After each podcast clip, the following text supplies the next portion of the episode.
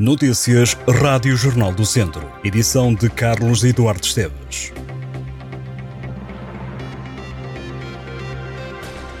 Passam esta terça-feira dois anos da morte de Almeida Henriques. O antigo presidente da Câmara Municipal de Viseu morreu com 59 anos, vítima da Covid-19. O antigo autarca faleceu no Hospital de Viseu, onde esteve internado durante quase um mês. Estava no segundo mandato à frente da Câmara de Viseu. Faz esta terça-feira dois anos, morreu a 4 de abril de 2021. Mais de metade dos municípios do continente assumiu voluntariamente competências de ação social, uma área que a partir desta segunda-feira é considerada como descentralizada para as câmaras. Transferência que para o presidente da Câmara de Viseu é uma imposição.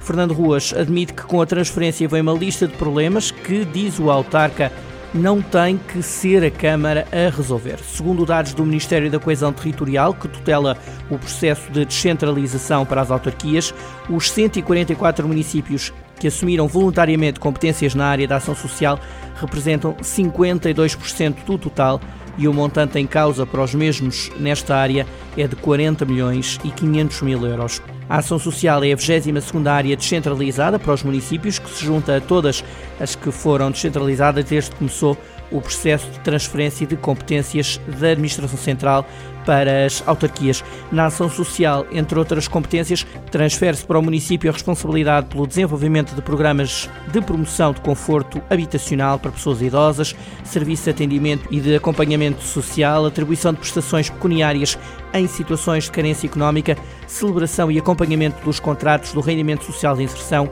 e apoio à família para crianças que frequentem o ensino pré-escolar da rede pública. A Câmara de Tondela comparticipou a compra de um edifício para a Junta de Freguesia de Santiago de Besteiros. A Casa do Juiz, como é conhecida, foi adquirida à Santa Casa da Misericórdia de Tondela pelo valor de 70 mil euros, um montante pago na íntegra pelo município.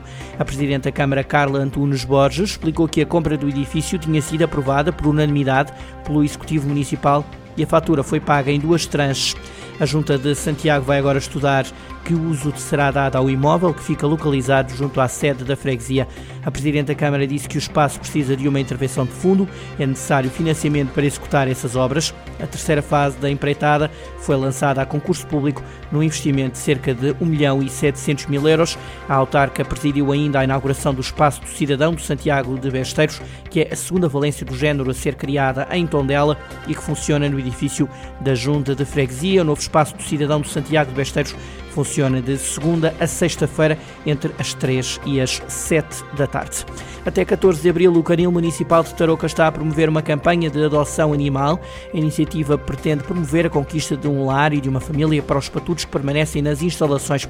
Durante a campanha, quem adotar um animal de companhia terá acesso a tratamentos e serviços gratuitos que contemplam a oferta da castração e esterilização, a vacina da raiva, microchip eletrónico, desparasitação interna e externa.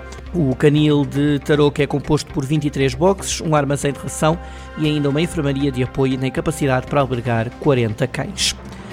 A jornada 8 da fase de manutenção da divisão de honra da Associação de Futebol de Viseu chegou ao fim com muito ainda por definir quanto às equipas que no final da época vão ter de sair do escalão maior do distrito. Três clubes já desceram, mais dois terão de sair da divisão de honra rumo à primeira distrital e podem ainda ter de descer uma sexta equipa caso o Mortágua seja despromovido do Campeonato de Portugal.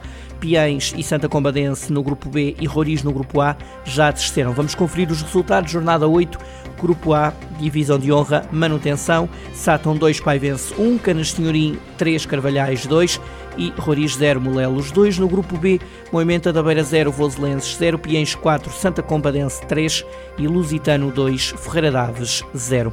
E a segunda mão dos quartos de final da taça da primeira divisão distrital prometia emoções e confirmou-se este cenário com muitos golos e até uma decisão nas grandes penalidades. Em Moimenta do Dão, a equipa da casa recebeu o Santar e teve de jogar-se até aos penaltis para se perceber qual dos dois clubes seguiu em frente para as meias finais da taça. O Moimenta do Dão apurou-se, vai agora defrontar o Alvite, que eliminou o Vila Chatzá. Na outra meia-final vão estar Cesurense e Tarouquense. Teremos então Cesurense-Tarouquense numa meia-final e Moimenta do Dão Alvite na outra. Vamos conferir os resultados. Tarouquense 5, Travanca 3, Santa Cruzense 3, Chesurense 4, Vila Chatzá 1, Alvite 2 e Moimenta do Dão 1, Santar 0 com 5 para o Moimenta do Dão e 4 para o Santar nas grandes penalidades. Estas e outras notícias em jornaldocentro.pt.